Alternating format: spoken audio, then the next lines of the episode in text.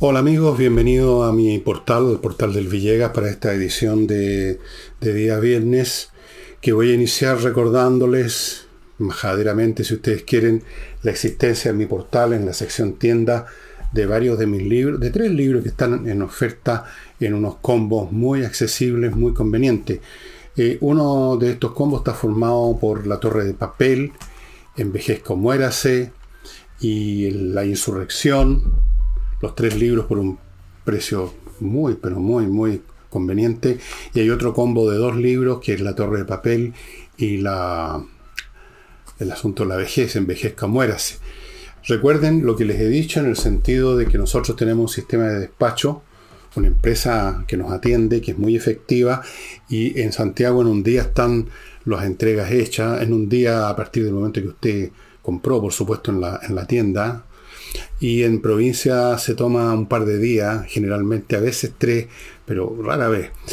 Eso, así es que están disponibles los libros, no sé por cuánto tiempo quedan todavía, pero se están yendo, todos los días se está yendo un montón de libros.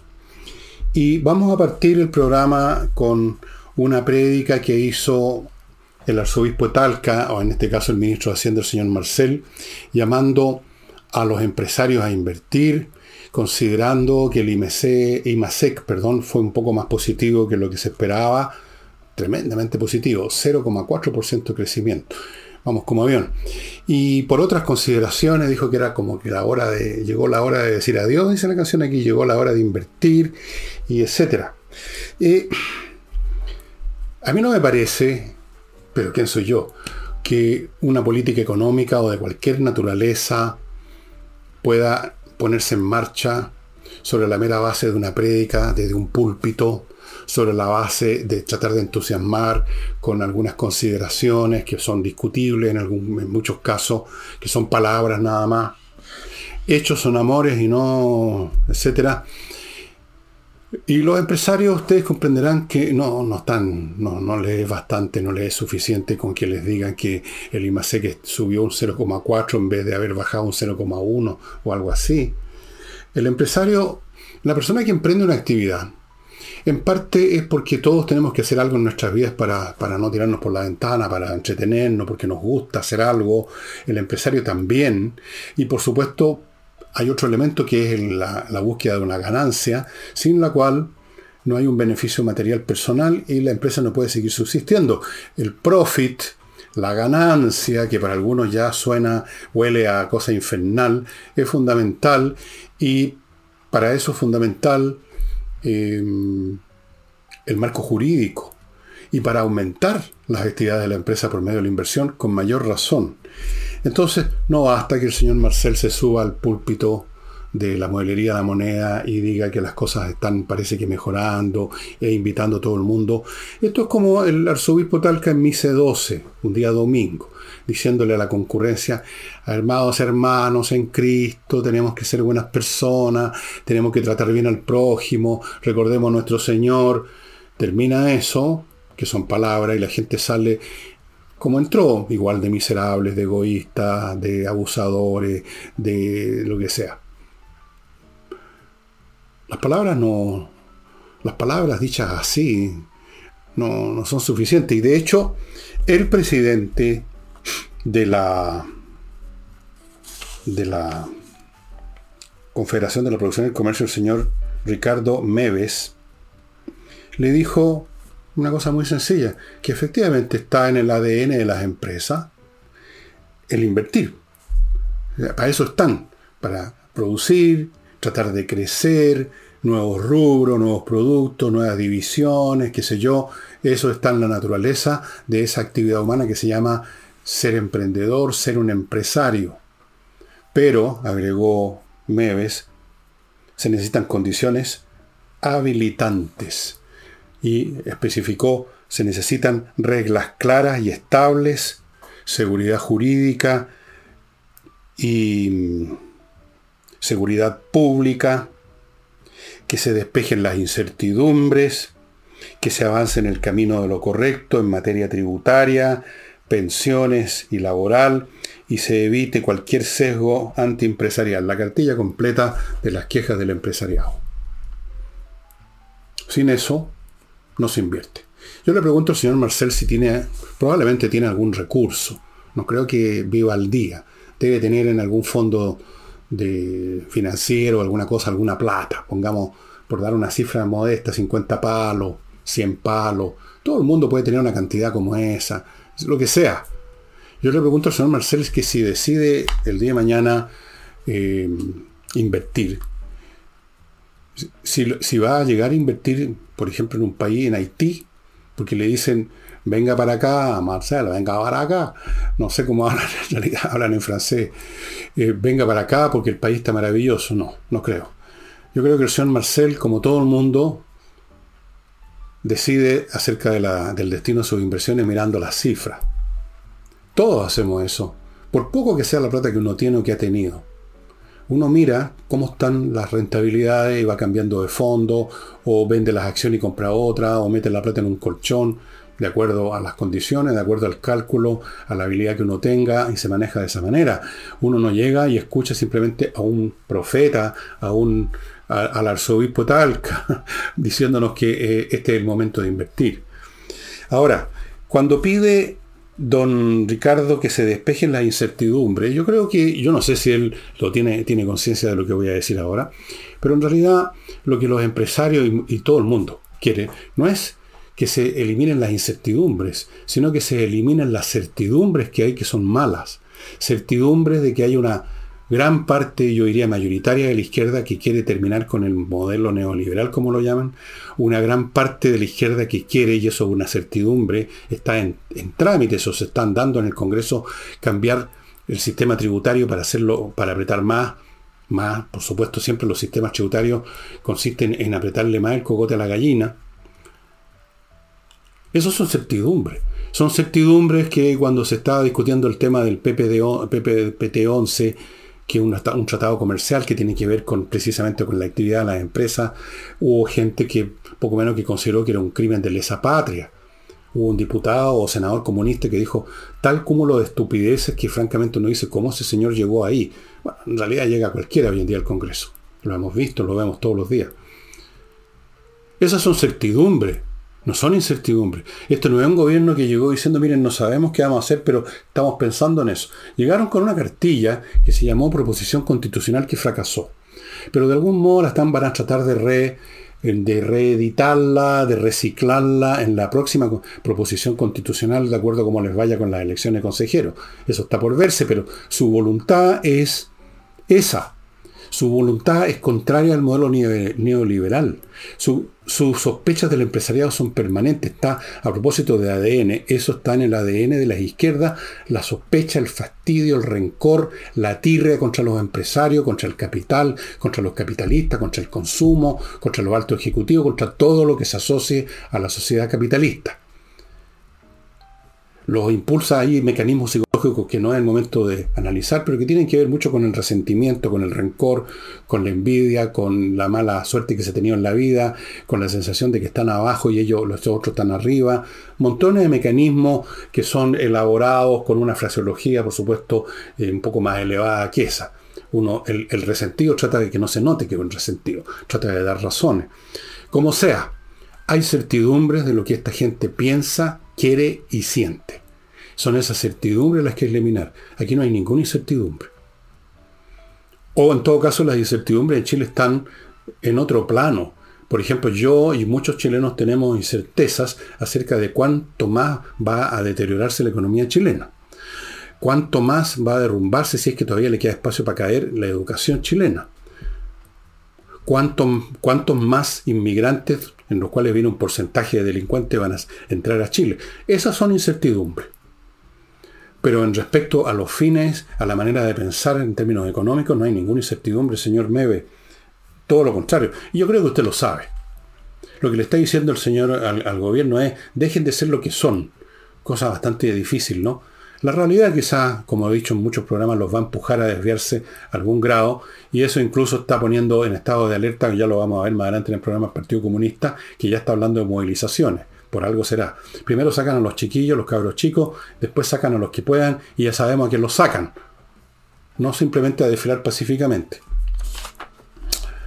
Así es que, bueno, Eh,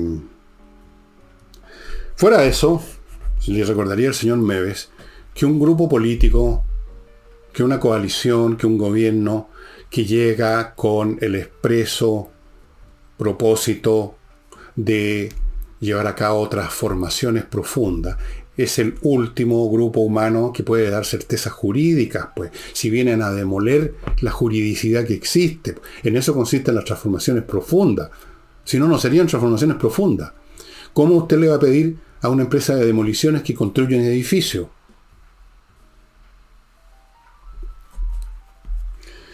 Salvo que el señor Meves crea que lo de las transformaciones profundas se está que empezando a convertir, como yo mismo creo que lo comenté ayer, poco a poco, por la fuerza de las circunstancias, meramente en un discurso, el discurso del cura en la misa 12, que ya no significa nada en la vida real, y que se exacerba en la misma medida que no significa nada en la vida real, como para compensar que en la práctica no se está haciendo lo que se dijo. Entonces se grita más fuerte que somos revolucionarios. Permítanme ahora pasar, a, estimados amigos, a mi primer bloque comercial, que lo voy a iniciar poniéndolos en estado de alerta respecto a que las matrículas para los cursos de ajedrez que parten en abril se están empezando a agotar, porque está llegando mucha gente a inscribir a sus hijos, a sus nietos, al sobrino, a ellos mismos, aprovechando los precios ridículos de abajo, aprovechando los descuentos para grupos familiares, aprovechando que pueden pagar en seis cuotas sin interés, todas las ventajas para aprender a jugar o si ya saben, a jugar mejor y sobre todo ahí en el proceso, porque eso es lo que importa, no tanto el ajedrez como tal para los niños. Para desarrollar todas esas facultades intelectuales que el ajedrez ayuda a desarrollar, el cálculo, la concentración, la memorización, la paciencia, el control mental, la, firmeza para enfrentar malas situaciones y sin embargo buscar recursos de salvación. Todas esas cosas en el ajedrez están presentes y por eso si usted tiene un chico que ya da algunos indicios de ser más listo que el resto, ayúdelo a que fortifique eso antes que sus compañeritos, sus amiguitos que son del montón lo aplanen, lo chaqueteen y se lo lleven a las profundidades de la mediocridad. En abril, estimados amigos, así que vayan ya entrando a espacioajedrez.com. Continúo con la mueblería Mr. Bud, el señor Madera Muebles de madera, que como ustedes pueden ver en la fotografía a mi derecha, hermosos, bien diseñados, bien hechos. Ojo, que hay cosas que vienen, por ejemplo, de países extranjeros, que no voy a mencionar cuál, que son muy espectaculares, pero ustedes les ponen el dedo encima y se despedazan. Bien hechos, con maderas donde no hay ni una gota de agua, para que así la madera no se deforme, no se enchueque, no empiece a, deteriorarse. Vea usted, en el, entrando al sitio de ellos, la cantidad de cosas que tiene muy bonita y de buena calidad. Empiece por ahí, si está pensando en cambiar su mueble cocina, o más bien dicho, su mueble comedor, su biblioteca, o a lo mejor un escritorio, un sillón, un sofá. Mr. Bud, estimados amigos. Sigo con entrenainglés.com, un, una academia de inglés con profesores de inglés y clases online que son una maravilla de eficaces. Se lo digo pues hombre, porque lo sé. Y si usted tiene dudas de mi palabra, pida una clase demo y se va a convencer. Entrenainglés.com. Ya es hora de una vez por todas de aprender inglés de una vez por todas. Continúo con compreoro.com, donde usted puede adquirir eso exactamente, oro y plata, en lingote, en moneda, todos estos metales, los dos, el oro y la plata, 99,99% de pureza certificado por la Universidad Católica. Es una excelente manera de tener parte de sus recursos financieros en, un, en una póliza de seguro, en un objeto intrínsecamente valioso que usted tiene en sus manos, que lo puede llevar a donde quiera y a donde quiera que lo lleve y lo desea vender, se lo van a comprar.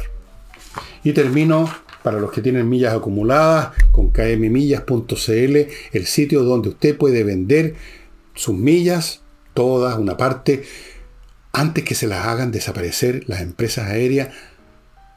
Si usted acaso no las va a usar mañana o pasado, según sus cálculos, más le vale venderlas en kmmillas.cl. En un plano, pasando un plano ya absolutamente más anecdótico, más trivial, más banal, entiendo que haya habido, no me he enterado mucho los detalles, un tremendo escándalo con una niña Orsini, que es congresal, de izquierda, revolucionaria, progresista, etcétera. Tiene toda su historial ella, no me interesa. Y parece que está pololeando con un futbolista. El futbolista lo, qué sé yo, parece que lo detuvieron mientras trotaba, le pidieron el carnet, no lo tenía, entonces lo llevaron a la comisaría. Cosa que siempre ha existido esa, esa disposición. No hay ningún atropello a los derechos humanos, como inmediatamente, porque así está la gente de Quisquillosa y se sienten llenos de derechos, empezó a reclamar y le pidió a su polola, parece que la señorita Orsini que llamara a alguien importante de la dirección de carabineros de los derechos humanos. Bueno, se supo y se armó un escándalo fenomenal. A mí eso no me interesa en absoluto. Menciono esto por otra cosa. El tema de la Orsini, de su futbolista y de si llamó o no llamó, me importa un huevo. Creo, para serle franco, que es una cosa menor que no, no merece tanto escándalo. Y a eso voy. A cómo se ha deteriorado el criterio de la prensa, de los medios de comunicación, que no solamente dedican horas a esta soberana huevada que solo compete a la señorita o señor Orsini y al señor futbolista, sino que lo convierten en un tema, y además en un tema, por lo que me han dicho, yo no sé, no he seguido el tema ni lo voy a seguir, pero me han dicho algunos que han, se han festinado a, a Orsini, que han sido maliciosos, y todo esto por unos puntos de rating. Lo cual indica, dicho sea de paso, porque el rating lo da al público, que el público también está muy maleado. Yo no me hago ilusiones, ¿eh? créanme. Yo sé que en todos los tiempos, en todos los países, en todas las épocas, una inmensa mayoría de la gente adora seguir el ir y venir de los que están más arriba, que son famosos, conocidos, famosillos, como dicen algunos, célebre, poderoso y les gusta seguir sus vidas y ojalá que hagan alguna lecera, metan la pata, se pongan en ridículo, porque eso les produce una enorme satisfacción a la masa. Yo sé que siempre ha sido así, no estoy diciendo que en algún momento en Chile nadie se preocupaba de cosas como estas, no. Pero hay una cuestión que se llama de grado. El grado en que nos hemos vulgarizado y barbarizado. El grado, por lo tanto, en que hay gente interesada en eso. El grado en que los medios de comunicación se agarran a esos temas para ganar medio punto rating. Es repelente. No les importa pasar por encima de las personas. Yo no tengo nada que ver con la señora Orsini. No la conozco más que una foto que hoy día. Me importa un huevo. Pero tampoco quiero que, que le hagan mal gratuitamente por simplemente por unos puntos rating. Yo creo que se ha llegado muy abajo. Bueno, yo conocí cómo era la televisión por dentro y les puedo decir que, bueno, eh, ustedes verán si siguen viendo ese tipo de temas y si siguen por lo tanto dándole rating a quienes hacen negocio con eso. Y en el mismo momento en que mientras se gasta tiempo y se invierte tiempo y se distrae la atención del público con esta pendejería, tenemos el tema de los incendios forestales, quiénes fueron los culpables, tenemos temas de gran peso que determinan la vía nacional y aquí el país preocupado de la ciudad de Orsini. Penca, penca, penca. Hay un libro de Milan Kundera que se llama La insoportable levedad del ser. Bueno, la insoportable levedad de Chile en este momento, la insoportable levedad de la prensa, la insoportable levedad de todo del contenido de los medios de comunicación. Bien, eh, Vamos a otra cosa mariposa. Algo divertido ahora, también es anecdótico y compete a un mandatario, a una figura pública de otro país. El señor López Obrador, presidente de México, quien publicó una foto de un duende. Dice que existen los duendes. Pues porque no, señor. Porque dijo, la vida también es lo místico. Cree el señor Obrador que lo místico es creer en fantasmas y en duendes. No tiene idea de lo que es lo místico, lo que es la mística. La mística no tiene nada que ver con los duendes ni con los fantasmas. Tiene que ver, Señor, con el ejercicio espiritual místico de los místicos que se dedican a eso para entrar en comunicación con la divinidad. El misticismo es el, el, conjunto de doctrinas o ejercicios espirituales para intentar contactarse con la divinidad, no con los duendes. bueno, esto esto habla una vez más del, calibre mental de López Obrador, que ya ha dado muestras de, que, su, de que su inteligencia eh, es un tema que por lo menos merece alguna discusión. Pero aquí va más allá, porque yo creo que este tipo de postura de duende, pues que la vida pues, ¿eh? eh, forma parte del pensamiento mágico primitivo de la izquierda, pues. Porque fíjese que no, no le bastó con presentar lo que él cree que es una foto de un duende que se apareció en un árbol, parece. Es un duende mm, mexicano con un tremendo sombrero alón.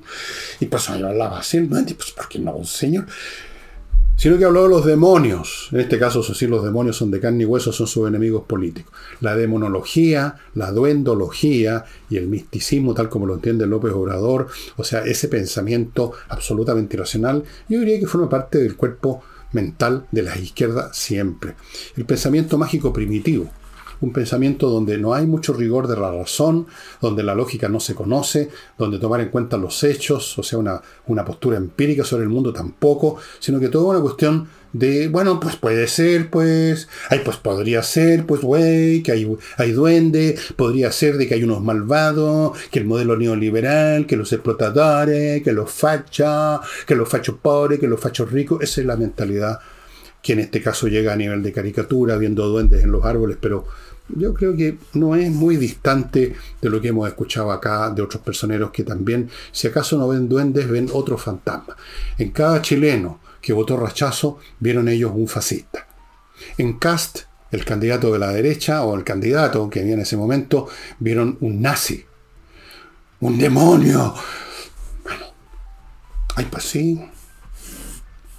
Vamos a otra cosa, estimados amigos. La Corte Suprema y esto es un tema que lo toco porque me da, agrega otro punto lo que estaba hablando de cómo eh, la, realidad le va imponiendo al gobierno y en general a la sensibilidad de izquierda su propia fuerza a pesar de sus discursos. Bueno, la Corte Suprema falló a favor del megaproyecto Egaña, que ha tratado de ser y ha sido detenido por un montón de tiempo por decisiones de, tribunales ambientales. Mm, tripulados por gente de izquierda, por reclamos de vecinos, por todo, por titulares o personajes imbuidos de un grado u otro, con poder o sin poder, con autoridad o sin autoridad, en lo que podríamos llamar el discurso ambientalista en general, y las sensibilidades y el medio ambiente, que nos da la sombra, que nos da el sol. Ok, yo no digo que eso no valga, ¿eh? voy a, entrar, voy a explicarme con más detalle. Lo que quiero hacer el punto es que, una vez más, la realidad se impone a la fantasía. ¿Y qué es lo que es la fantasía en este caso? No, es el tema ambiental como tal. La fantasía es creer que ciertas demandas individuales o colectivas basadas en disquisiciones ambientales un poquito más difusas que sumar dos más dos, son más poderosas y son capaces de detener las fuerzas de la economía. Fíjense ustedes. Porque resulta que ese megaproyecto, que yo no sé cómo se llama la empresa, no me acuerdo si supe alguna vez, seguramente emplea mucha gente. Es un elemento más, es un engranaje más del aparato económico nacional que genera empleo, demanda a otras empresas materiales para la, construcción, usa muchos insumos, por lo tanto dinamiza otras empresas, permite que otros trabajadores tengan pega, forma parte de la máquina que es un todo con muchos engranajes. Eso, el hecho que eso tiene que funcionar, y el hecho que parece que en estos temas funciona la Corte Suprema, es más potente que el tema de unos vecinos que dijeron que se iban a quedar a la sombra del edificio. Yo no, no, tengo nada contra estos vecinos, yo también soy de Ñuñoa, no me gustaría un edificio que me proyecta sombra, lo sé, y, y reclamaría también, pero no me haría ninguna ilusión de que eso va a cambiar las cosas. No me hago ninguna ilusión, nunca me las he hecho. Hago una diferencia muy grande entre la fuerza de la realidad, los grandes intereses, los poderes fácticos, llamémoslo así si ustedes quieren, y las ilusiones, los gustitos de uno. Y aquí es otro revés más de este mundo fantasioso que quiere, que pretende materializar toda clase de fantasía raciales, étnicas, ambientales, yendo mucho más allá de lo que es aceptable conforme a razón. Pues yo no estoy en contra del ambientalismo, no estoy en contra de que se vean que las cosas se hagan sin perjudicar, sin destruir, sin matar, sin cortar árboles. Yo estoy en contra de cualquier visión a la brutantesque de la economía. Pero también estoy en contra de cualquier visión fundamentalista del ambientalismo, que significa que al final no funciona.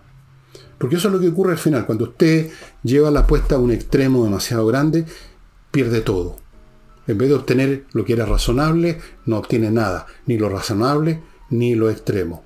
Así que ya hoy día podían partir a trabajar en el megaproyecto, que no me acuerdo cómo se llama, ¿de se llama así? Megaproyecto de Gaña, está en la Plaza de Gaña, por ahí, cerca de mi casa. Así es que, una vez más, la realidad sigue imponiendo su fuerza. Pero esto no le gusta mucho. No le gusta mucho. ¿A quién no le gusta mucho? El Partido Comunista. El señor Tellier llamó a la movilización. ¿Qué significa a la movilización social? ¿Qué significa en la práctica operacionalmente la movilización social? Digamos. ¿En qué consisten las movilizaciones? ¿En qué se traducen físicamente, visiblemente?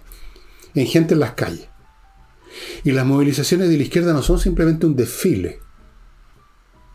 O incluso una huelga, pero en realidad las huelgas es distinto a las movilizaciones, porque las huelgas paran, no movilizan nada.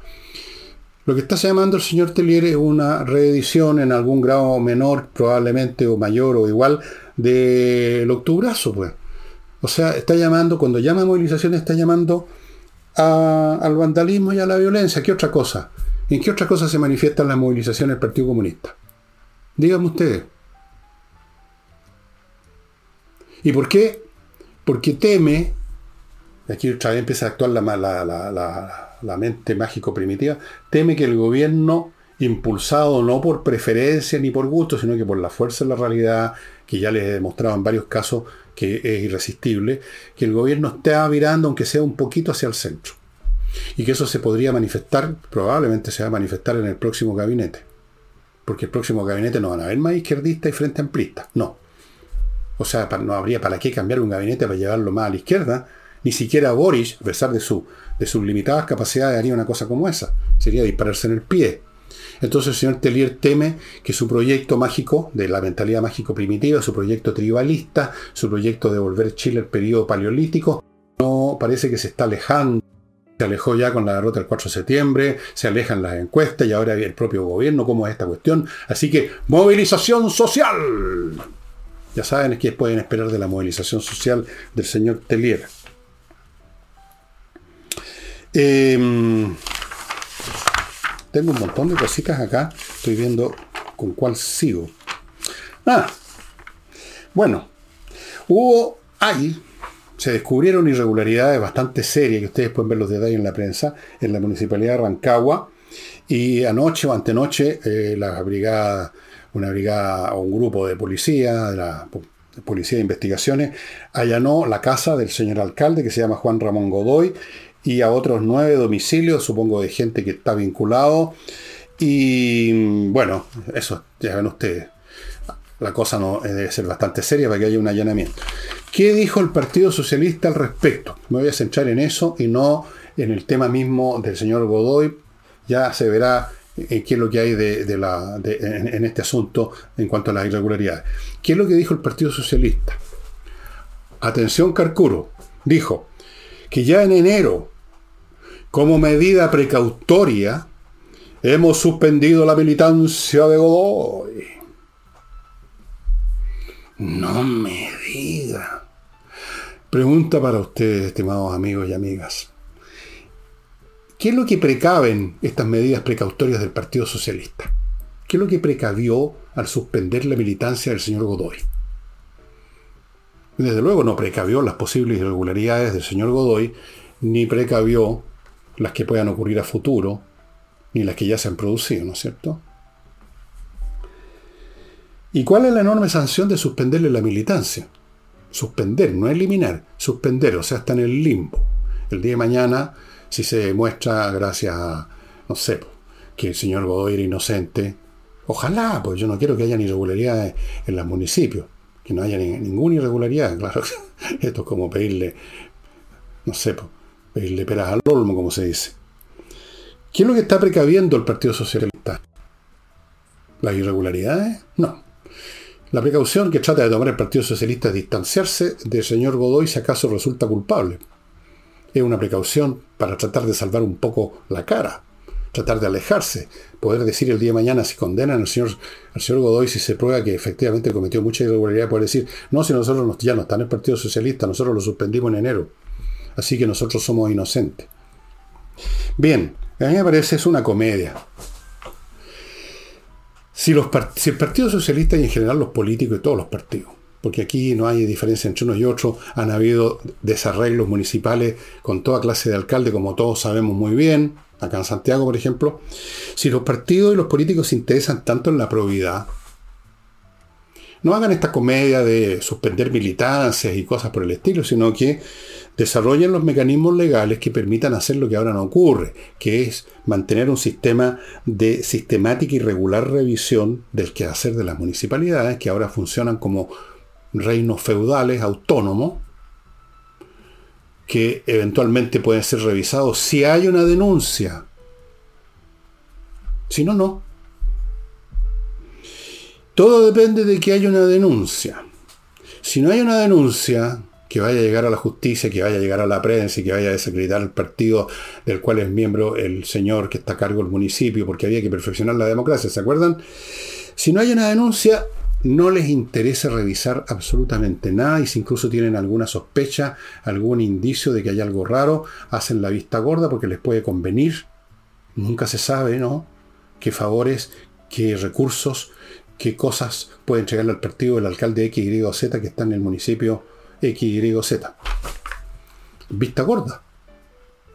Díganme ustedes de un solo caso de irregularidades municipales que han sido llevadas a la justicia en que el proceso haya sido iniciado por el partido al cual pertenece el infractor. Han sido denunciados por políticos de otras colectividades por, por una razón de joder políticamente, o han sido denunciados por el público, o han sido denunciados por un funcionario que soltó la, digamos que abrió la sanguchera, pero no ha sido una labor de los partidos. Los partidos no se meten, dejan a sus alcaldes, de su colectividad que han sido elegidos, que hagan y deshagan a su gusto, porque en medio de ese, de ese río revuelto, yo estoy absolutamente convencido que los partidos, o sea, miembros de sus partidos, dirigentes de sus partidos, obtienen aquí y allá alguna clase de favores, de algún, algún beneficio. No sé cuáles, ustedes pueden imaginar lo que les parezca. Así es que es una comedia, y la hemos visto con el propio Partido Socialista en otros casos anteriores, No quiero culpar específicamente al Partido Socialista, porque aquí hay partidos de derecha cuyos miembros han caído en las mismas situaciones. Y la, misma mecánica, nadie, nadie dice nada hasta que hay una, una denuncia, el tema se hace público, se convierte en un escándalo, y entonces se habla de suspender la militancia o pasarlo al Tribunal Supremo. Y eso es todo. Esto es un problema estructural, como dicen los marxistas tiene que ver con el mecanismo que hace posible que los municipios manejen mucho dinero y no haya una fiscalización permanente y encima. Y dada la desmoralización que sufrió el país, o sea, la pérdida de moral, de principio, la pérdida del miedo, la sensación de impunidad, la mayor cantidad de plata que anda por todos lados, entonces es muy simple, el resultado es que tenemos una enorme cantidad de situaciones irregulares. ¿Cuántas hemos tenido en el municipio? Que de las que se conocen, porque como he dicho una y otra vez, hay montones de irregularidades más de las que no tenemos idea.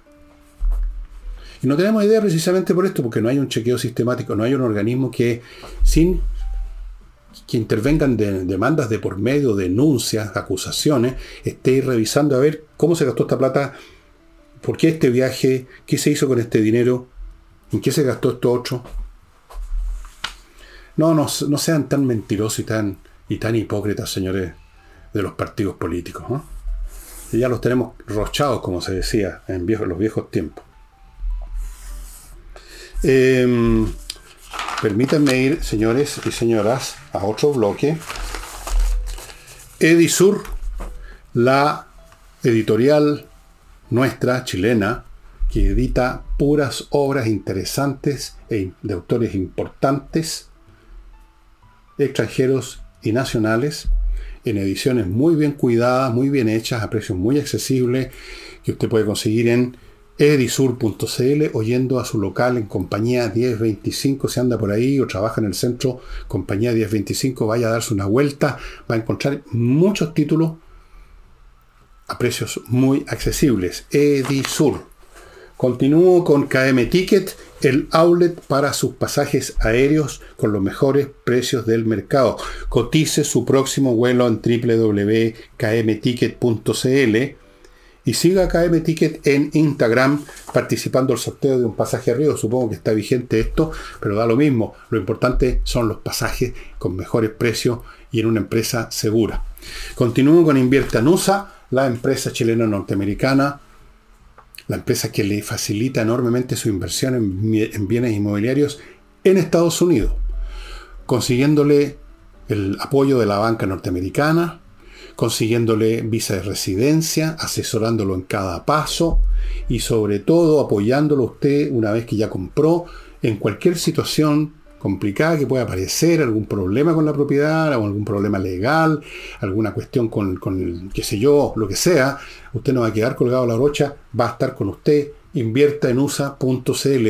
Eso asegura y hace, permite respirar tranquilo que uno, una vez comprado el asunto, no va a tener que viajar a Estados Unidos a revisar algo. No. Invierta en USA.cl.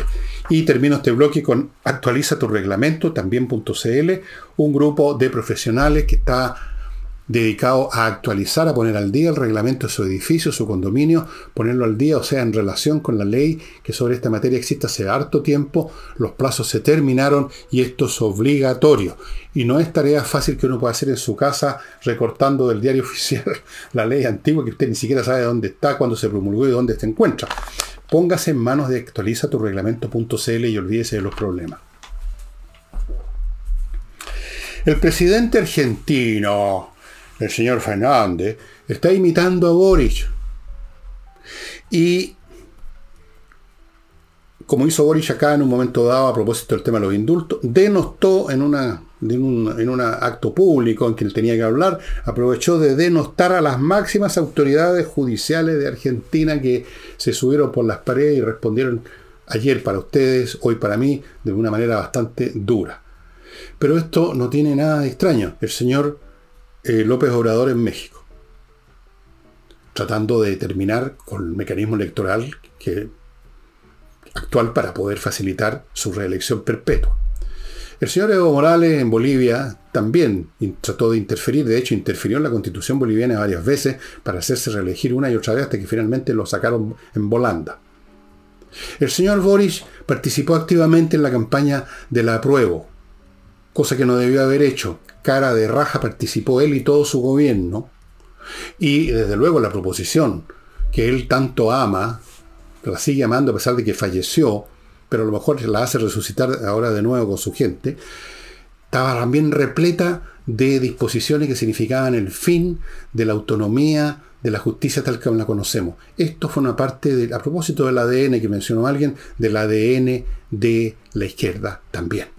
Y ha sido así siempre en todos los países, ya sea que traten de llegar al poder, ya sea que traten de acrecentar su poder o que ya están en el poder, siempre van a ver ustedes lo mismo. Como ellos quieren instaurar el mundo feliz que tienen en su mente, en sus pequeñas mentes, y ese mundo feliz no lo acepta la gente, no lo aceptan las leyes, no lo aceptan las constituciones, tal como estas existen, entonces necesariamente se convierten en personas que intentan destruir los poderes alternativos a su poder personal, a su poder como presidente, a su poder como mandatario, a su poder como dictador, a su poder como sea.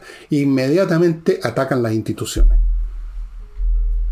Dicho sea de paso, Fernández, otra de estas mentes brillantes que llegó al poder en América Latina, acuérdense ustedes que en algún momento declaró que la inflación era un, era un tema mental en Argentina.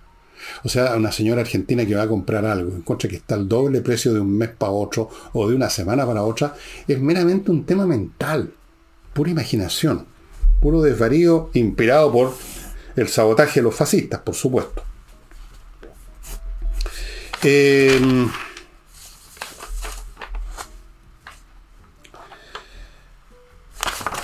ya, aquí tengo algo más. Sí. Dos cositas. Primero, Renovación Nacional va a tener una especie de concepto o, frase general, que no sé si va a ser de ellos nomás o de toda la derecha, la verdad es que estoy un poco perdido en eso, pero es lo mismo. Eh, como paraguas conceptual de sus candidatos como constitucionalistas, llamémoslo así, o como, no constitucionalistas, como creadores de una nueva constitución. Es Chile con libertades. Así se va a llamar.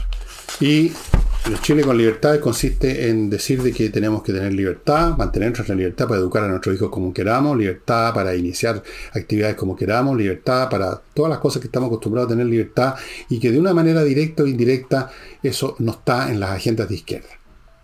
Puede que hablen de repente de la libertad, pero después empieza eso que ellos mismos llaman las letras chicas. Y sí, libertad de propiedad, pero resulta que si hay unos compañeros que no tienen vivienda y usted tiene dos, vamos pasando con una. Sí, libertad para emprender, pero tiene que pagar uno, el doble o triple de impuestos. Sí, libertad para llevar a su hijo al colegio, pero va a ser solo este tipo de colegio con este tipo de currículum. Entonces, eso, vamos a ver qué pasa. Yo eh, espero que el país esté por las libertades, ya sea que las encarnen la Renovación Nacional, la UDI, los republicanos, el Mickey Mouse, me da lo mismo que partido, qué coalición, qué grupo presenta candidatos que defiendan las libertades, que yo les crea según sus antecedentes, que voy a revisar cuidadosamente antes de votar por ninguno. Claro que sí, no voy a apoyar de ninguna manera a estos que todavía, a, estos que creen todavía que Chile tiene que ser refundado de arriba a abajo, que nos quieren meter por el garnate, incluso niñitos de colegio, su perversión sexual, porque eso ya a eso han llegado, que quieren convertir este país en un fragmento, partirlo en varios pedazos territoriales, aunque ahora lo nieguen. Hablan de que se exageró, lo que se exageró fue el lenguaje, pero ellos piensan lo mismo. Lo que les molesta es que usó un lenguaje que los reveló en su pensamiento, porque fueron bastante estúpidos en la, los partidarios de esa, de esa postura en la primera convención. Se, mostraron lo que eran, se metieron la bandera en el culo. Entonces se mostraron lo que era. Ahora no se van a meter una bandera en el culo. Pero son los mismos. Eso. Y por otro lado, tenemos aquí a doña Carol Cariola, que ha crecido mucho. La vi en una foto y la veo más, menos niñita y más señorita. para la chica. Comunista, pero bueno, está bien. Entonces, a propósito del cambio ministerial, ella manifestó su preocupación porque dice que ve un egoísmo tremendo, los partidos tironeando para meter a su gente. Qué cosa más rara, ¿no, Cariola? Que los partidos tironean a los presidentes para meter a su gente. Nunca se había visto, ¿no es cierto, Carol? Bueno, decir eso es una tontería tremenda. Eso es lo único tremendo aquí. Eso que ella llama egoísmo, para hacerle Seamos realistas, Carol. Eso es la función que compete no por egoísmo, sino que por su naturaleza los partidos de tener la mayor cantidad posible de gente en el gobierno, porque un partido es un grupo de gente que piensa que el, país se tiene que organizar así, así o asá, y para eso tienen que tener poder, para tener poder tienen que tener gente en el gobierno, tienen que tener más gente en el Congreso, y entonces natural, los partidos que quieran tener más gente en, el, en los ministerios, en los gabinetes. Pues. Si los partidos son para obtener poder, no tiene que ver con el egoísmo, eso es un tema de, de individuos, no de colectivos. Fuera de eso, uno adivina que como comunista que es, y siendo que el Partido Comunista, como ya parece manifestarse en esta llamada a las movilizaciones Telier, teme que este cambio va a favorecer no al Partido Comunista, sino que al Partido Socialista, creo que los mencionó ella, el Partido Socialista, el PPD, los radicales, no sé yo, a cuántos más. Entonces, esto es egoísmo porque es el egoísmo del socialismo llamado democrático. Si la señora Cariola y el señor Tellier disparan de que el cambio va a ser para favorecerlos a ellos, que ellos van a recibir más carteras que ya tienen, especialmente su secretaría, que es lo que más le interesa al Partido Comunista, pregúntenle al señor Einstein. Si fuera así, no habría aparecido Carol Cariola hablando de los, de los tremendos egoísmos, habría quedado callado. Por Dios, yo no sé. ¿De dónde salen estas personas? Digo, ¿qué, ¿qué, es lo que tienen adentro el cráneo? ¿Qué tienen adentro el cráneo? ¿Cómo, cómo, cuando estudiaron alguna vez un poquito lógica? ¿Resolvieron alguna vez un problema matemático, un problema lógico? ¿Llegan y usan palabras así sin pensar? Ahora, lo lamentable, como me decía una persona hace años atrás, es que son los que están en el gobierno. Pero no es solo en Chile. ¿ah? Si les sirve de consuelo, les digo que uno examina el currículum mental de muchos mandatarios y solamente para caerse de espalda. Para caerse de espalda. Bueno, Un bloque más antes de mostrarles un libro muy interesante, lifebalancechile.com, la empresa que va a su casa con un montón de equipamiento que nadie más tiene a medir las variables físicas de su cuerpo, peso, densidad de grasa, etcétera, para darle gracias a eso y luego de hablar con usted la guía alimenticia que usted necesita, una guía hecha para usted, 100% personalizada. lifebalancechile.com es la única empresa que hace eso. Continúo con Notario Express, la manera más rápida de resolver el tema de los papeles notariales que necesita, un permiso para esto, para lo otro. En vez de ir a la notaría, abra su computador y en un par de minutos llena los datos que le piden para ese papel en notarioexpress.cl. Enter, lo despacha, ellos lo procesan y usted va a la notaría unos par de minutos a recoger el papel. Santo remedio. Continúo con Eudora Vinos. Perdonen que les muestre la misma botella porque por muchas razones las otras no están disponibles en este momento. Esta botella, por ejemplo, Divino, que es un vino divino, podría usted tenerla junto con otra o con otras dos si se hace socio del club Eudora y una vez al mes le va a llegar una bolsa con dos o tres, según el plan que usted escoja, de vinos de excelencia. Este no es un vino bueno, no, no es un vino muy bueno. Este es un vino de excelencia, estimados amigos este divino y todos los que lleguen, que nunca va a ser el mismo divino, divino y otras marcas, esa es la otra gracia, que usted va a tener variedad de excelencias. Va a probar vinos distintos, todos excelentes, blancos, tintos, espumosos, etc. Hágase socio del Club Eudora y dése este tremendo gusto de dos o tres botellas de excelencia una vez al mes.